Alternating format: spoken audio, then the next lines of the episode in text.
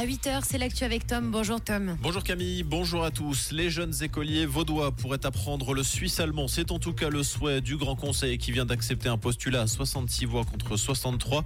Selon le député vert David Redler, les écoliers vaudois sont aujourd'hui privés d'opportunités économiques, professionnelles et politiques en n'étant pas sensibilisés au suisse allemand. Le Grand Conseil a demandé au Conseil d'État opposé à cette mesure d'élaborer une stratégie pour permettre l'apprentissage du dialecte. C'est ce soir que nous connaîtrons le nom de la ou des candidatures retenues pour entamer un dialogue ciblé avec le Comité international olympique en vue de l'organisation des JO d'hiver 2030.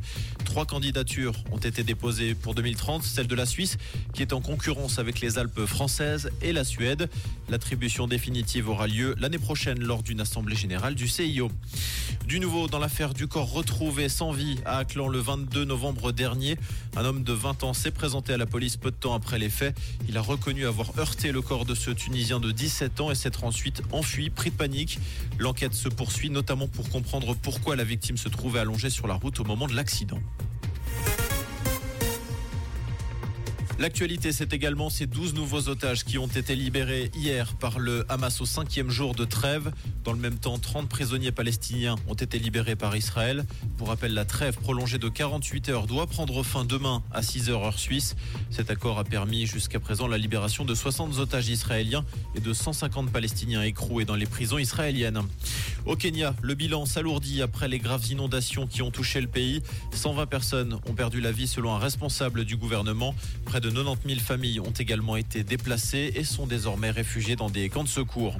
Les Lions enchaînent les victoires. Le LHC a signé hier son cinquième succès consécutif en National League en dominant Langnau 6-2.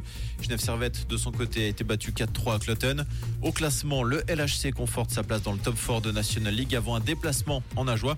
Genève Servette pointe au 8 rang.